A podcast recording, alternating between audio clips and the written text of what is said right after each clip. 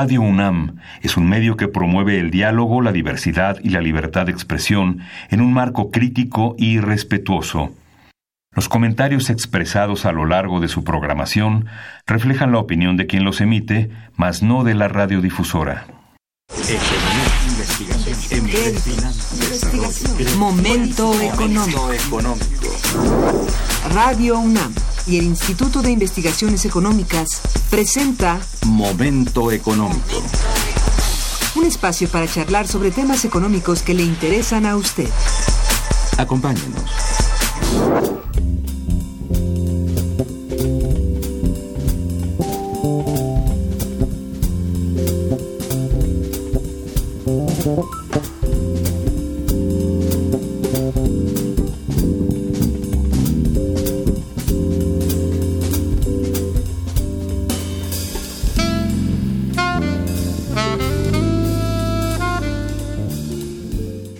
Buenos días, bienvenidos a Momento Económico, coproducción del Instituto de Investigaciones Económicas y Radio Universidad. Les saluda Irma Manrique, investigadora del Instituto de Investigaciones Económicas de la UNAM, transmitiendo desde las instalaciones de Radio Universidad. El tema que abordaremos el día de hoy es participación laboral femenina en sectores políticos y económicos clave de México. Para ello contamos con la valiosa presencia de nuestra compañera, la doctora María Luisa González Marín. Bienvenida, María Luisa, buenos días. Buenos días. La dirección de correo electrónico para que nos envíen sus mensajes es una sola palabra, momentoeconómico arroba unam.mx. También pueden escucharnos a través de la página de internet www.radio.unam.mx y www.iis.unam.mx.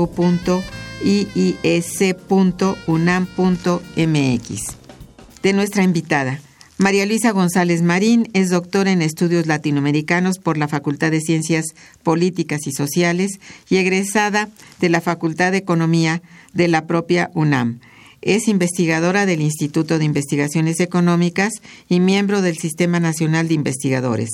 Sus líneas de investigación y grupos de trabajo han sido costo de los salarios en la industria automotriz en México, empresarios migrantes mexicanos en Estados Unidos, impacto de las maquiladoras y las transnacionales en el crecimiento de la industria manufacturera en México, empleo femenino en el sector servicios, mujeres empleadas en la banca. Y entre sus publicaciones actuales destacan reestructuración productiva de la industria automotriz en la región del Telecán y que es un libro coordinado junto con la doctora Lourdes Álvarez Medina.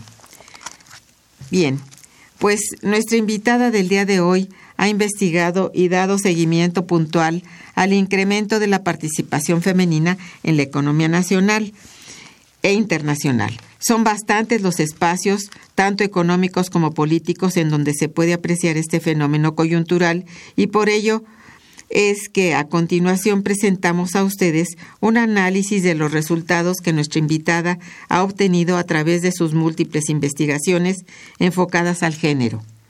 Marisa, para iniciar el programa, te solicito antes que todo nos recuerdes cómo surgen los estudios de género, a partir de cuándo, en dónde y cuál fue su detonante. Bueno, mira, la, la ah, digamos, que no con la palabra género, pero los estudios de mujeres, que siempre marcó y sigue marcando, yo diría, el género, sí. los estudios de género, eh, pues fueron de las primeras luchas que dieron mujeres por obtener los mismos derechos que los hombres, por ejemplo, en cuando se hizo la, Declaración de los Derechos del Hombre en la Revolución este, Francesa, las mujeres dijeron, bueno, del hombre entendido como ser humano o nada más como hombre, porque nosotros estamos fuera de derechos, por ejemplo, a votar, a ser reconocidas, etcétera, etcétera. Entonces ahí eran derechos del hombre pensados sí como seres humanos, pero no estaba incluida la, las mujeres como tales. Y luego hay varios movimientos que van eh, las mujeres pidiendo, exigiendo, organizándose para tener el derecho, por ejemplo, a estudiar. Sí. El derecho a enseñar. El derecho a trabajar. Y adentro del trabajo tener eh, facilidades para la maternidad, ¿no? Es decir, que los hijos estén cuidados. Todas estas luchas fueron dadas pues, en, en Europa, pero también en otros países. En Europa yo digo porque esto se, se liga mucho con la participación de las mujeres en el trabajo remunerado. Si cuando tú sales de la casa y entras a trabajar y vas a recibir un salario por ello, pues te juntas con otras mujeres, convives una parte del día trabajando y enfrentas una serie de problemas. Dónde dejo los hijos, con quién los dejo, que estén bien, este, y todo lo que tengo después de mi jornada laboral que ir a la casa y ponerme a lavar la ropa de la familia, cocinar, etcétera. Todas estas cosas fueron planteadas ya cuando la mujer tuvo una mayor participación en la economía, o sea, en el capitalismo. Ajá digo, no es que la mujer no trabajara antes, claro que trabajaba y mucho, pero no recibía un salario por ese, por ese trabajo. Quedaba en casa o vendía o hay muchas mujeres que en, por ejemplo en México este trabajaban en, ir a los mercados indi, eh, pues a los tianguis a vender sus mercancías o las que hacían los esposos y ellas mismas y llevaban a eso. Entonces, todas estas cuestiones pues va uniendo esa, esa necesidad, ¿no? De, de ir ganando derechos que algunos de los hombres sí tenían y ellas no. Y el, al principio el movimiento este de mujeres y los las cosas que, que se daban tenían la idea de que las mujeres trabajaban y esa era una lucha. Es decir, luchar porque las condiciones laborales mejoren, porque tengamos derecho a, a, un salario igual al que ganan los hombres, si trabajamos lo mismo, a, a tener voz y voto, a ser tomadas en cuenta, a ganar lo bueno, igual, a tener prestaciones que no se tenían, etcétera. Esa es una parte que une a las mujeres en esa época con los hombres.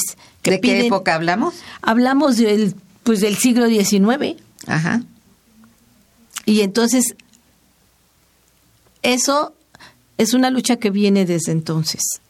Lo plantearon en la Revolución Rusa y en otras revoluciones la necesidad de que las mujeres se emancipen.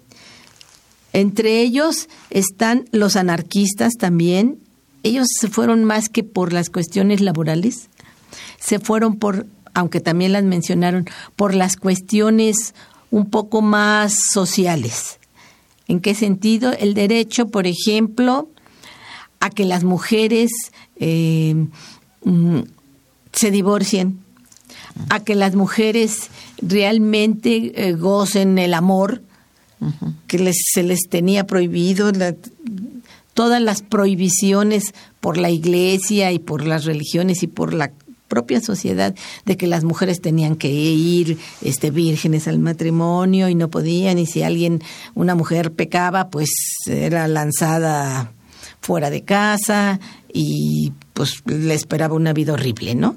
Todo ese siglo XIX en que y ser fiel al, esposo y, y donde el esposo una vez que se casaba adquiría como el derecho de posesión de ella y que podía este, hacer con ella lo que quisiera o pues prácticamente lo que quisiera, si le da el divorcio, si no, si la dejaba salir, si la dejaba eh, hasta visitar a sus papás, ¿no?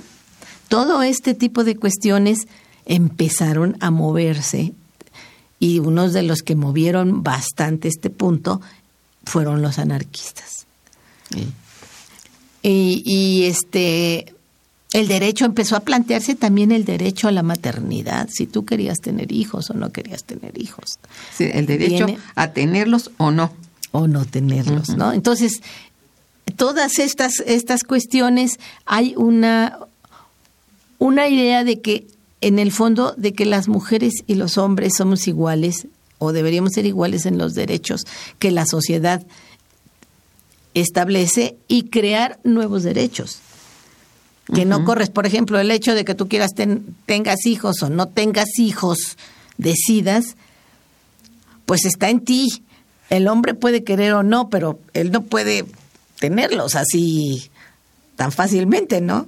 necesita una mujer. Entonces, había derechos que pertenecían un poco más a las mujeres que a los hombres. Por supuesto. Entonces, este tipo de cosas, pues a mí me interesa un poquito porque en parte me interesa la historia y empecé a ver a los movimientos de las socialistas, un poquito de las anarquistas y de pues de mujeres que también sindicalistas, ¿no? Y que hablan ya con mucha claridad, con de demandas que aún ahora no son satisfechas. ¿eh? Desde entonces, ¿no? Se, regatean demasiado. Sin embargo, pues el desarrollo del capitalismo hizo que más mujeres entraran a, trabajar a donde fuera, a, tiendas, a este, a fábricas, a escuelas, en fin. Y ahí es donde viene un este un, un movimiento que se llamó entonces eh, movimientos feministas de lucha por, por ejemplo, por el derecho a votar, por el derecho a este a tener una vida sin violencia,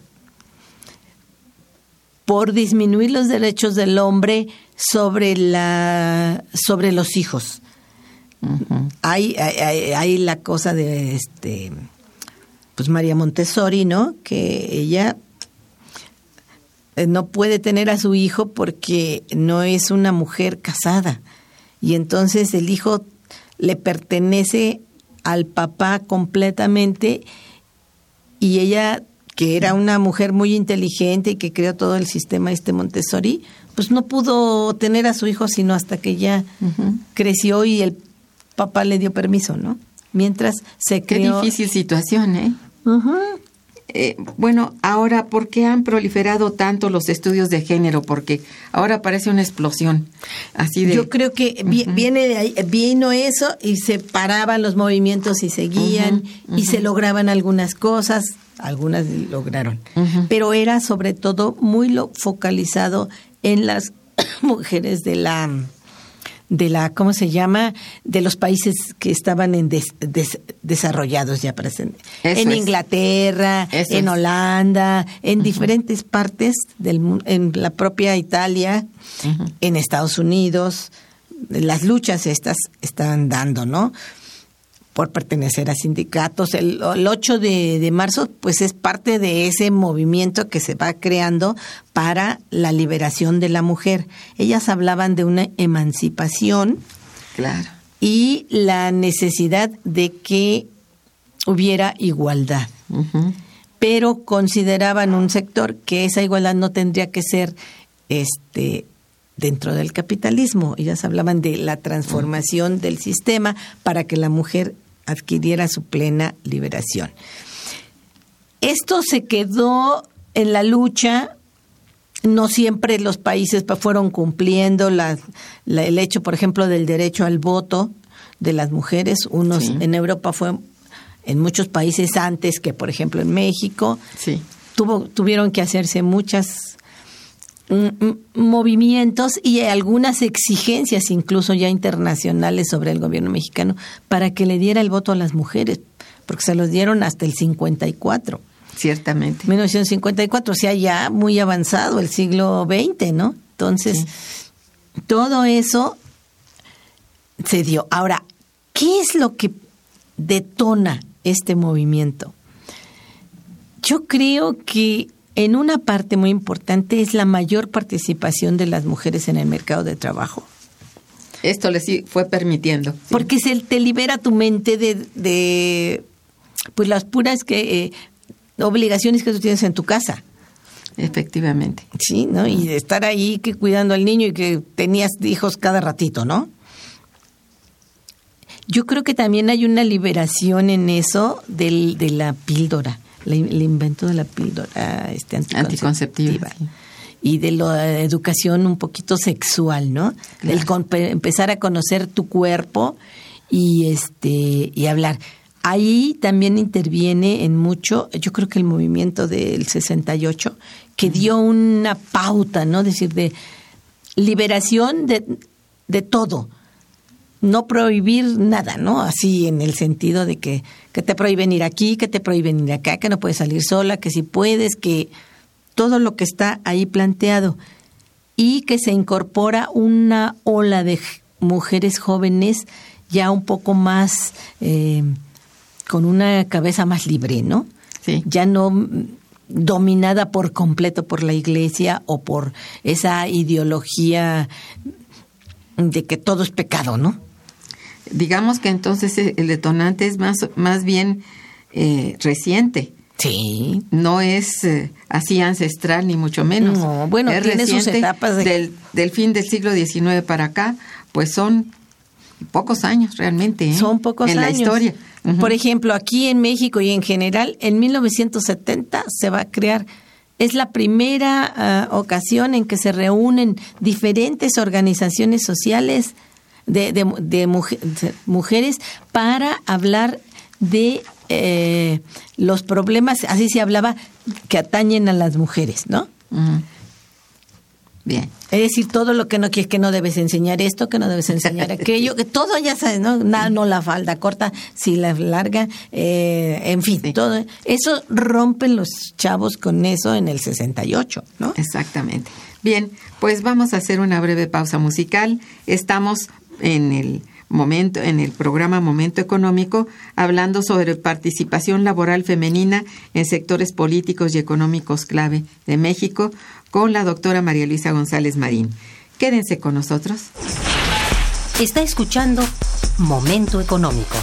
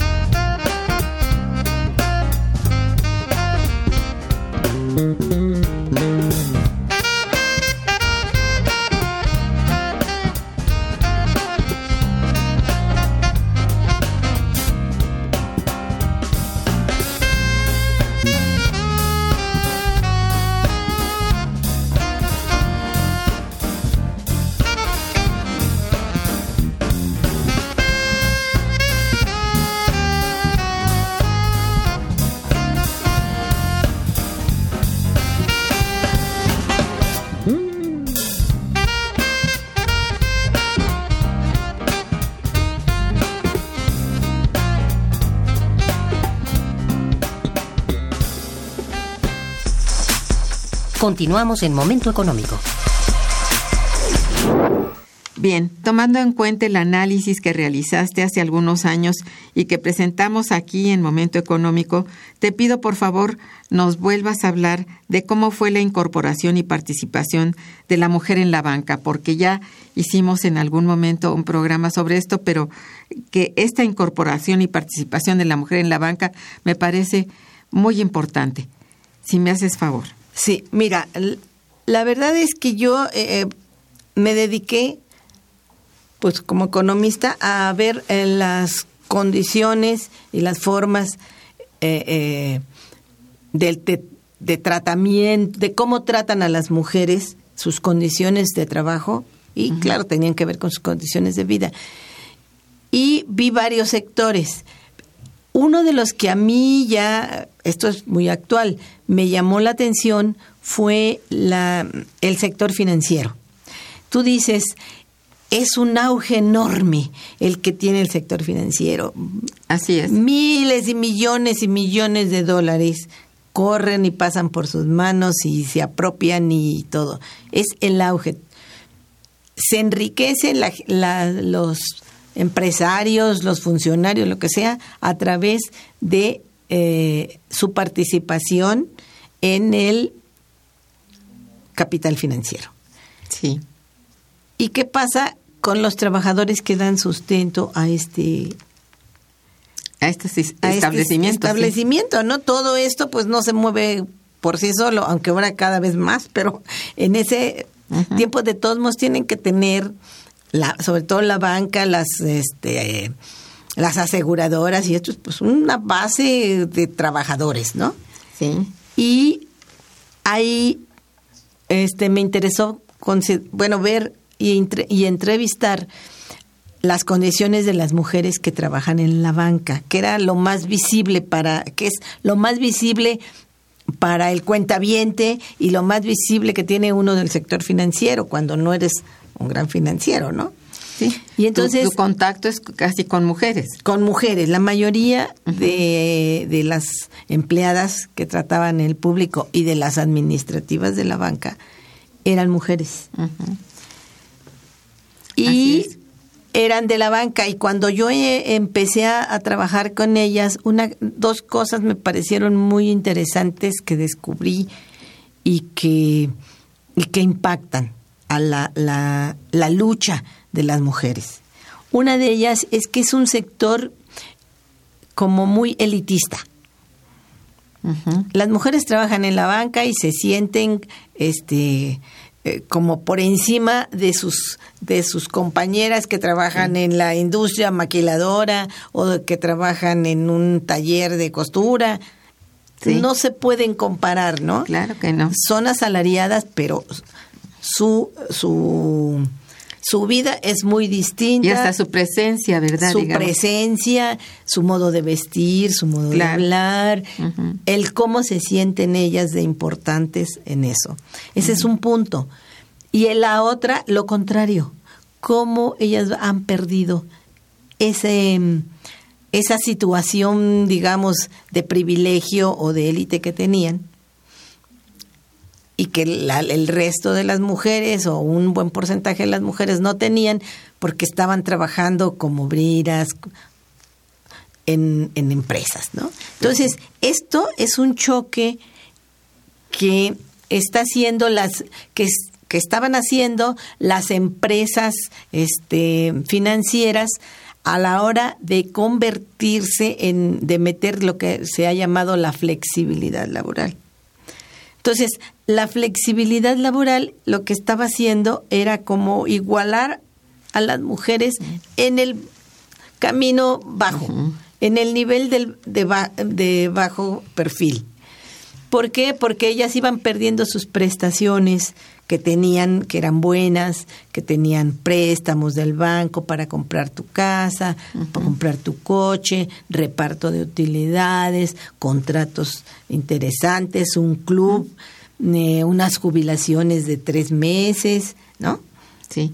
O sea, una Te condición, digo unos aguinaldos de tres meses y jubilaciones mejores que el resto de condiciones realmente, eh, relativamente muy buenas con relación, como dices tú, al resto de las trabajadoras, ¿verdad? Entonces, por eso, además, pues eh, no, la- los bancos no iban a escoger mujeres que atendieran al público, que tuvieran la discriminación que existe en México, ¿no? Eh, pues una uh, tiene una, una fisonomía de indígena o de mujer eh, pobre o de mujer este que no fuera pues más más medio guapa o muy guapa que tratara muy bien a los clientes que fuera simpática y todo eso estaba presente ahí esa discriminación y esa Eh, sí.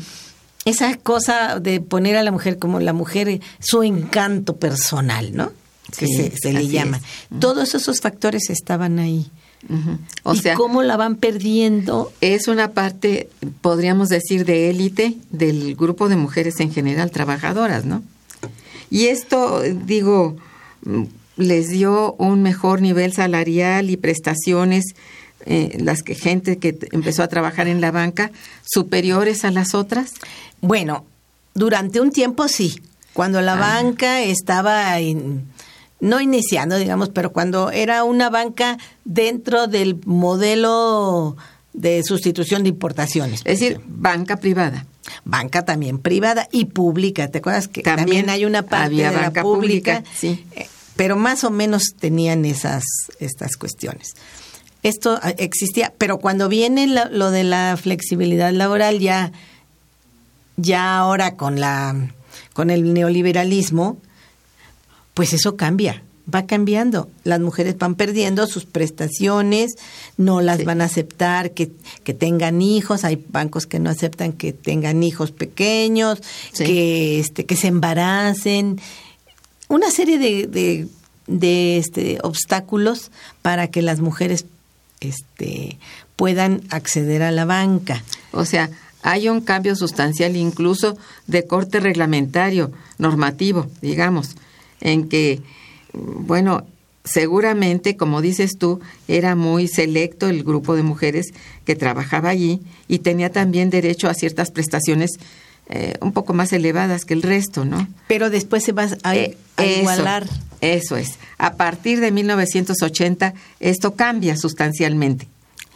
Pues más que, yo diría que 80, 90. 90 más o menos. Cuando la banca pasa ya por completo al dominio del capital privado, sí. Ahí van, y incluso hay un, hay un, este, un proyecto que se tiene de cómo hacer esta, de los, cambiar la forma en que está compuesto la- los recursos humanos, en que están compuestos los recursos humanos en la banca. Es, es un, es una, este, un documento que abarca a todas las mujeres en el mundo, en el mundo de la banca, del, eso es lo que hay que hacer. Primero, no dejar que las mujeres tengan antigüedad en la banca porque tienes que pagar este pensiones muy altas. Sí. Segundo, este mujeres jóvenes, de preferencia no casadas, que no tengan hijos y prohibirles que tengan tatuajes, piercings y todas esas cosas que no estén, les hacían antes, no sé si ahora todavía se los hagan. Le- eh, un, un estudio del embarazo para ver si una prueba de embarazo. Y este y las convirtieron ya no en las cajeras que van desapareciendo, sino en ¿cómo se llama? en ejecutivos que les llaman. Muchas de ellas pasan a ser ejecutivos y que tienen que vender seguros y vender aparte de Otro de tipo de, de hacer trabajo. todo esto. O sea, y pierden sus prestaciones, pero la principal prestación que pierden es su forma de contratación. Ahora están en outsourcing. Casi la mayoría de las mujeres y hombres, aquí tendríamos que que hablar, trabajan en la banca. están en outsourcing. O sea, no, no son trabajadoras de la empresa donde trabajan, sino de otra empresa mercantilizadora o algo así, que es la que las contrata. Eso me extrañó muchísimo porque tenían esa prestación y se las van quitando y fue relativamente fácil hacerlo para la para las empresas de la banca y eso es a nivel mundial. Bueno, en la medida en que, digamos, se perdieron cier- se perdió cierto estatus, por decir así, la mujer en el trabajo de la banca. Pero por otro lado hubo un movimiento especial que es el llamado empoderamiento político, eh, en que ya dentro del, del sector político es un espacio que se abre para la mujer y es ya una participación diferente. ¿Es así? Mira, ese es un, un movimiento, yo creo que también obedece a, a las mismas características y a la, al derecho de las mujeres a participar en la política. Exactamente. La lucha también fue fuerte, ¿no? Fue bastante fuerte porque México es un país muy machista. Pues sí. es un país machista donde las mujeres en la política, bueno, no, era lo peor que podía existir. Se dejaban llevar por lo que les dice el marido, no tienen, prácticamente se les acusaba de que no tenían un pensamiento propio, ¿no? En la reforma se les acusó, por eso no se les dio el voto, de que eh, si se les daba el voto iban a votar según los, lo que les aconsejara el, el cura, ¿no? y acá eh, se les, les aconsejara el marido o no, no tenían la capacitación para hacer este políticas porque nunca habían estado en, la, en la esfera pública muchas cosas. Y aun cuando se les dio el voto y todo, pocas mujeres participaban. Eh, de gobernadoras, pues una ya, de repente presidentas municipales, otra, pero se oponían muchísimo a eso. ¿Qué pasa? Después yo digo que una de las cosas que también llevó son los cambios que se dieron a partir de la del rompimiento de las normas eh, electorales, digamos, o del cambio de las normas electorales después de lo que pasó con eh, eh, el fraude que le hicieron a, a Cuauhtémoc Cárdenas. Ahí se movió muchísimo a gente, mujeres, hombres, etcétera, etcétera, apoyando, participando políticamente en centros, en plazas públicas, en proyectos, en organización. Y vino un fracaso y lo que hicieron fue pues un los cambios en la ley de que se podían participar ya partidos que no que no este, habían participado, etcétera, etcétera. Y entonces las mujeres empiezan a entrar. El estudio que, que yo, bueno, que hicimos eh, en el proyecto era en, en el sentido de que ver si las mujeres que están, que, que tienen cargos públicos, se sienten discriminadas o no en su partido, en la Cámara de Diputados, en la Cámara de Senadores y en sus cámaras este, de, estatales. Y la verdad que los resultados que obtuvimos fue que todas se sentían discriminadas. Oh. En un 96, 97, hasta 98%, pero más o menos digamos que el promedio de los tres partidos, PAN, PRI y PRD, de esa época, eran este el 96%.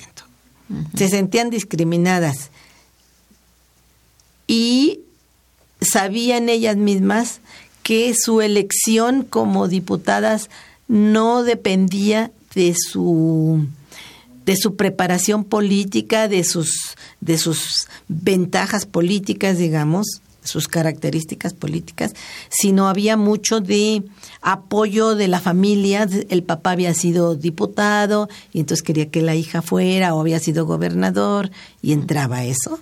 Eh, el marido, el apoyo del marido y este y obviamente pertenecer a, un grupo de, de los grupos más dominantes en los diferentes partidos. Nadie se salvaba. PRI, PAN y PRD, eso era lo que hacían, digamos, en ese sentido, la misma política para las mujeres, aunque el PRD tenía entonces un grupo de mujeres feministas que pugnaban porque hubiera más mujeres. Y este movimiento no era solo en México, era internacional. Entonces presionaban también al gobierno mexicano porque se aceptaran las leyes o las, no leyes, pero las normas en los partidos de aumentar el número de mujeres propuestas como candidatas para diferentes este, puestos de representación popular. Hubo muchas trampas, hicieron muchas trampas, pero se avanzó. Eso es. Bien, vamos a un breve puente musical y regresaremos. Quédense con nosotros. Está escuchando Momento Económico por Radio UNAM.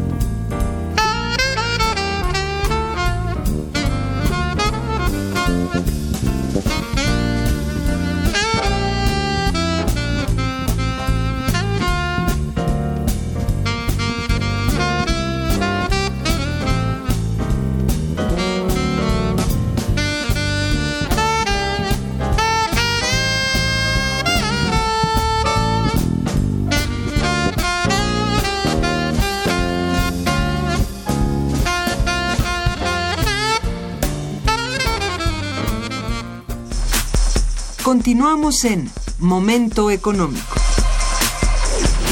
Bien, una cosa interesante. ¿Tú crees que ha sido importante la participación de la mujer en el diseño de políticas públicas, digamos, en los últimos tiempos? Mira, yo creo que sí. Tanto a nivel internacional como a nivel de México, ¿no? Digamos hablando.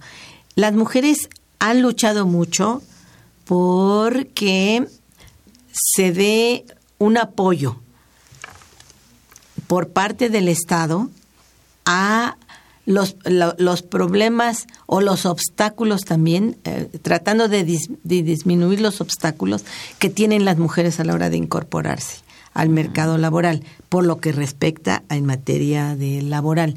Pero también hay apoyos también han peleado por el apoyo para que las mujeres tengan una educación sexual, eh, tengan este derecho a un embarazo eh, pues libre de violencia, ¿no? Del trato mal que reciben las mujeres en los centros hospitalarios a los que van, más si son gentes pobres o son indígenas, a también a la, el derecho a decidir si si quieres abortar o no quieres abortar, que no se penalice el aborto, este, y los logros, pues han sido algunos logros y retrocesos también.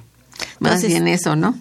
Sí. Bueno, en la Ciudad de México se aprueba, pero creo que es, no sé si Chiapas, pero los, los únicos, los demás estados penalizan en Guanajuato, todavía hasta las encarcelan, ¿no? Porque eh, un aborto natural lo consideran que ella se lo provocó y entonces hacen esto.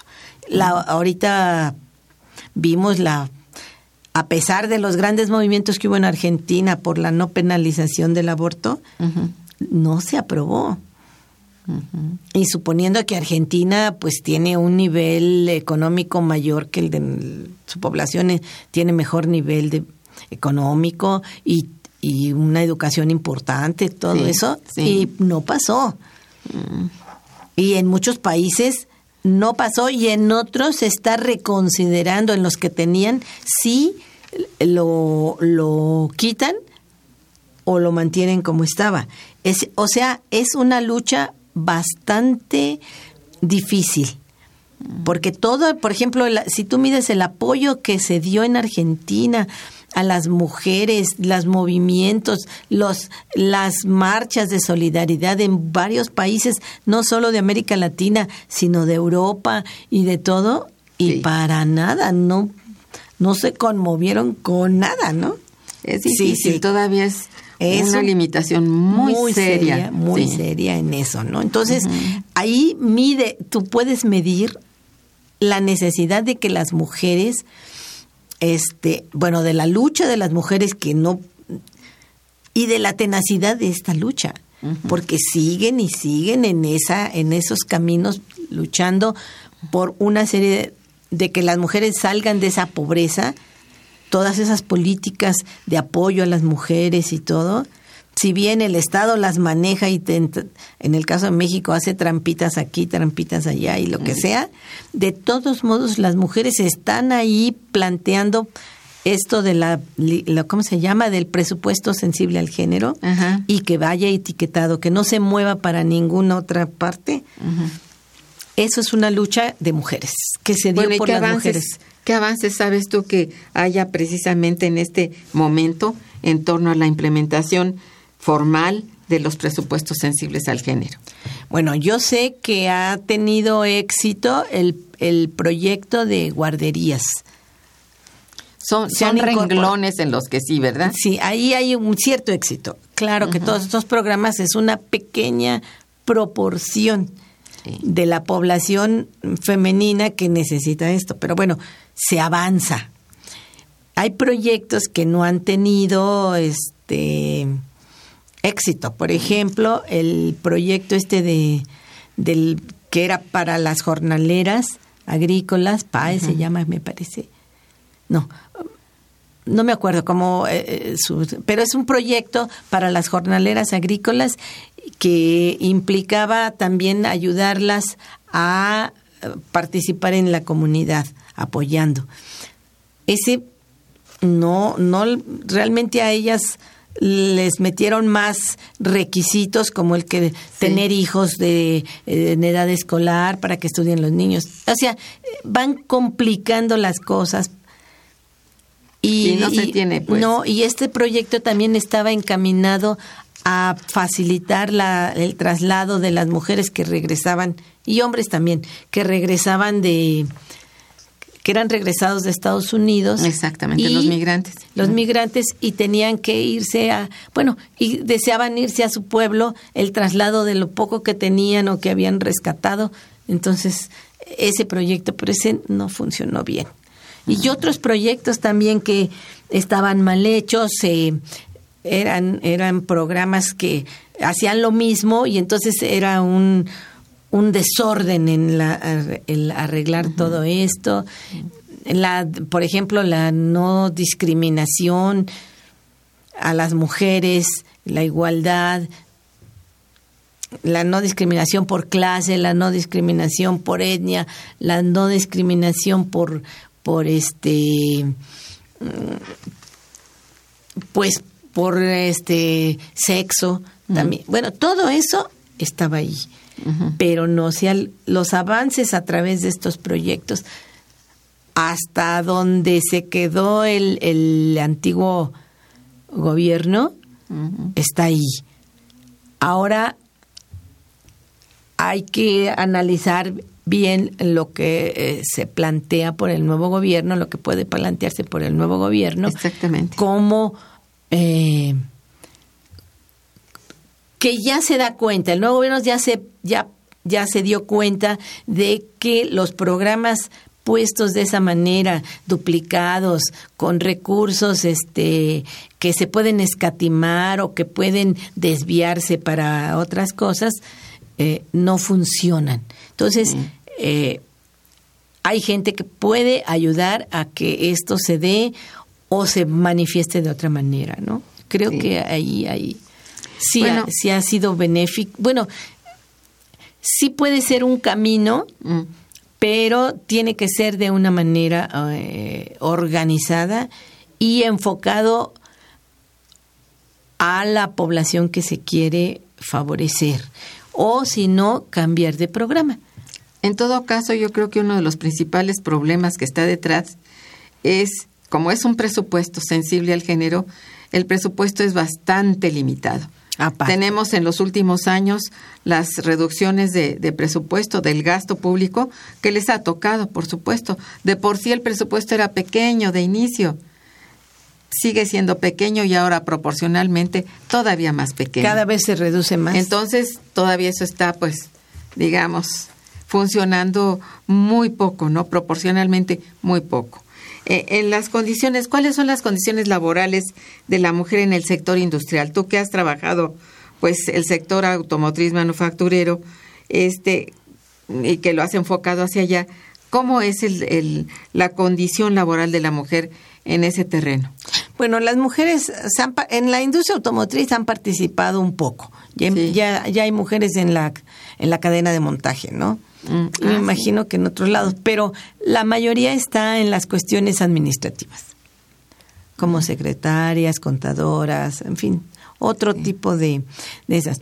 En la industria manufacturera, el nivel de salario es un poco mayor que en otros sectores. Por ejemplo, si tú lo ves global, que en los servicios y que en la agricultura. Sí.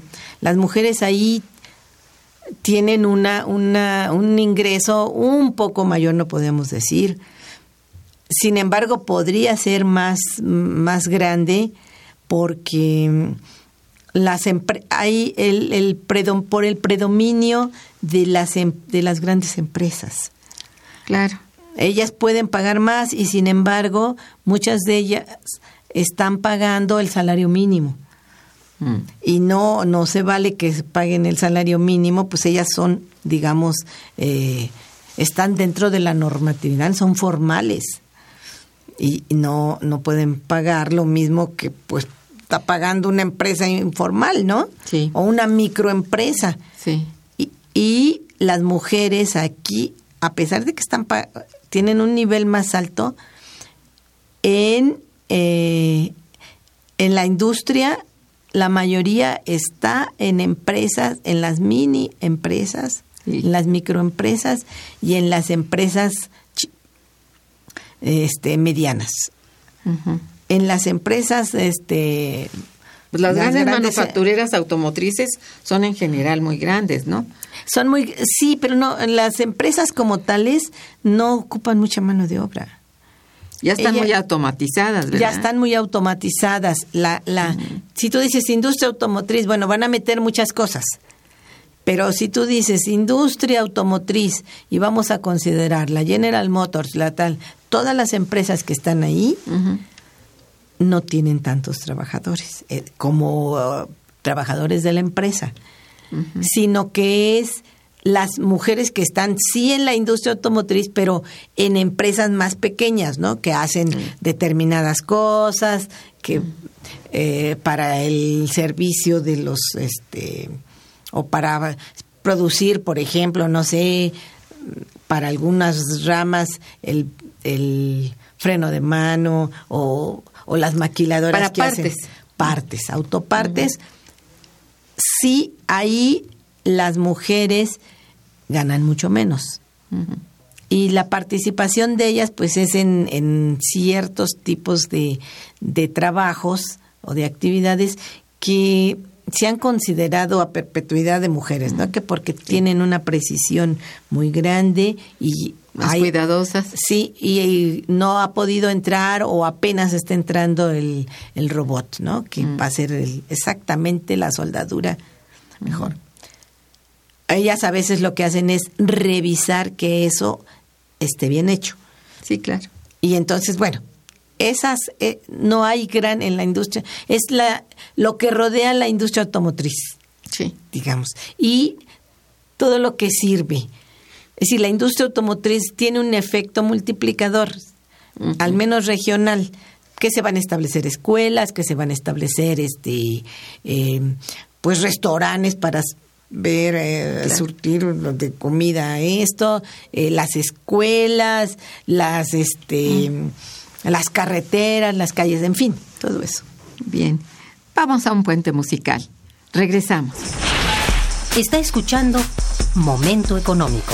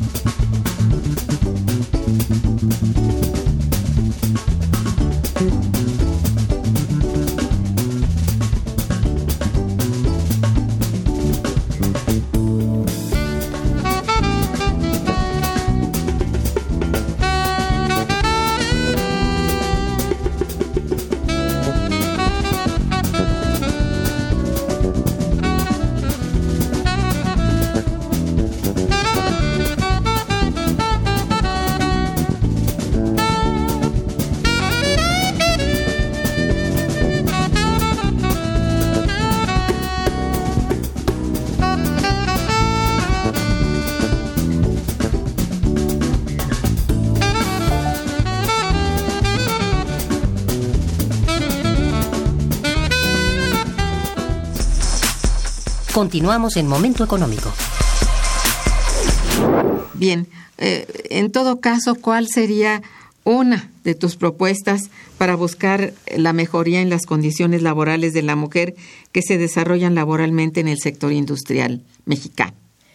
Bueno, yo te diría que lo primero que había que hacer dentro del movimiento feminista y de género es no olvidar la parte del empleo de las mujeres. Ahora se ha ido mucho hacia cuestiones de tipo social, derecho a la no discriminación, igualdad y de por una eh, educación sexual. En fin, se ha ido por esa, esa, esa área porque parece como imposible lograr ventajas para las mujeres ¿Por de- qué? ¿Por qué? Porque las empresas en este, en este, en todos estos años del neoliberalismo se han vuelto este como intocables.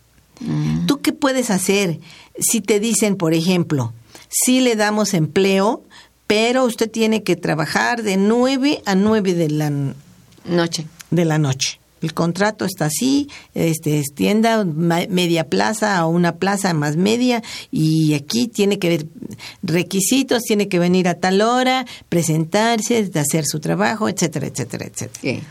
Todo el día las mujeres trabajando en empresas eh, manufactureras y en empresas de servicios. Eso es lo que se ve.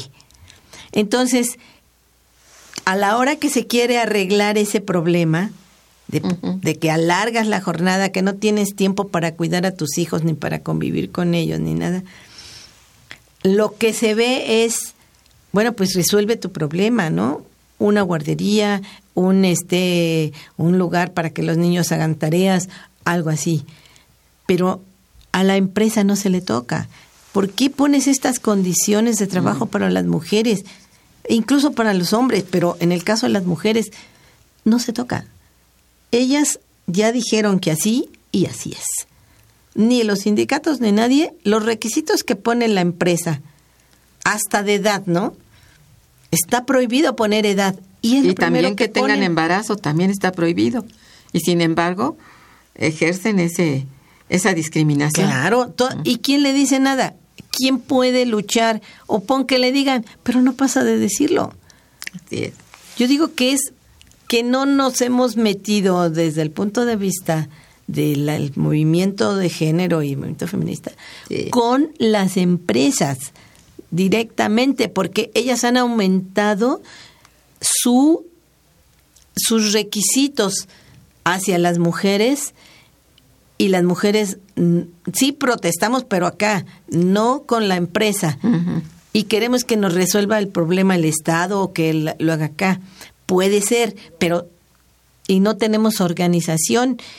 Y yo diría que este es un movimiento universal. No en balde ha crecido tanto la migración de cuidado. Sí. Para que las mujeres puedan trabajar, eh, van a tener que contratar una peruana que vaya a cuidar a los niños o a la mamá que ya está viejita y que no sé qué. ¿No es cierto? Así es. Así En es. Estados Unidos es lo mismo. Así es. En Europa igual. Bueno, ¿y qué es lo que, bueno, desde tu punto de vista, qué es lo que falta lograr en materia de estudios de género, ¿verdad? sobre todo con la sociedad, en la sociedad mexicana? Pues yo diría que son muy, de, de lo que me corresponde a mí es, yo digo que una, habría que pensar, lo más importante, en una revalorización del trabajo de la maternidad y del trabajo de cuidado. Porque si nosotras mismas consideramos que ese trabajo que se hace de, de la maternidad es como trabajo em, eh, que no tiene mucho valor en, en la sociedad, estamos contribuyendo a eso. Sí. A, decir, bueno, pues es, es tan, pues es un trabajo tan así, tan feo que este, que aquello, pues que sí merece o desaparecer, o que es muy difícil, o pues que sí que te consideren que como esta se dedicó a la maternidad o es trabajadora de cuidado, entonces gana menos, ¿no? O tiene... y no puedes hacer nada en ese terreno. Sí se puede, y esa revalorización está en eso, en el estudio del trabajo de cuidado y la contribución tan enorme que hacen las mujeres al sostenimiento de un sistema. Porque finalmente tú es la que estás criando a esos futuros trabajadores, a esos futuros ciudadanos, ¿no? Y que estén bien, que estén normales, que estén seres productivos y seres este creativos y razonadores, eso está en función, claro, de la sociedad, pero también de que se valore de una que la que se dedique a cuidar a sus hijos sea valorada en mucho. Porque eso es fundamental. Claro que sí. Digo, si tú decides yo quiero dedicarme cinco años o hasta que tengan doce a cuidar a mis hijos, lo puedas hacer sin que la sociedad te castigue. Sin que te limite en y el te trabajo. limite en las cosas laborales. Exacto. Pues muchísimas gracias, Marisa, por haber asistido a darnos este, pues, este panorama que es muy importante. Eh, sigue adelante porque es un proyecto muy, muy, muy lindo el del género y tú te has dedicado bien a esto. Entonces, te esperamos en otros programas para saber de tus avances en ello. Muchas gracias por ahora. Gracias a nuestros radioescuchas por su atención y participación. Estuvo en los controles técnicos nuestro amigo Paquito Mejía, a quien estimamos muchísimo y le agradecemos su, su presencia, y la colaboración en la producción de Santiago Hernández y Araceli Martínez. Coordinadora y conductora, una servidora Inma Manrique, quien les desea excelente día y mejor fin de semana. Gracias.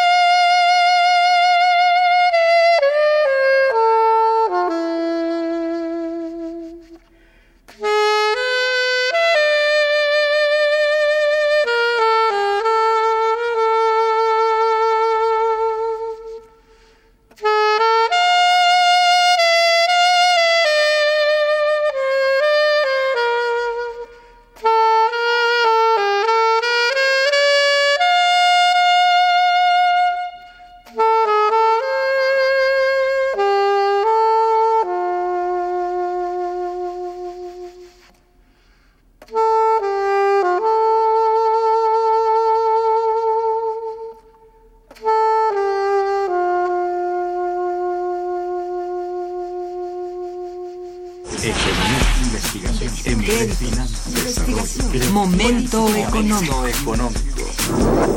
Radio UNAM y el Instituto de Investigaciones Económicas presentó Momento económico. Momento económico.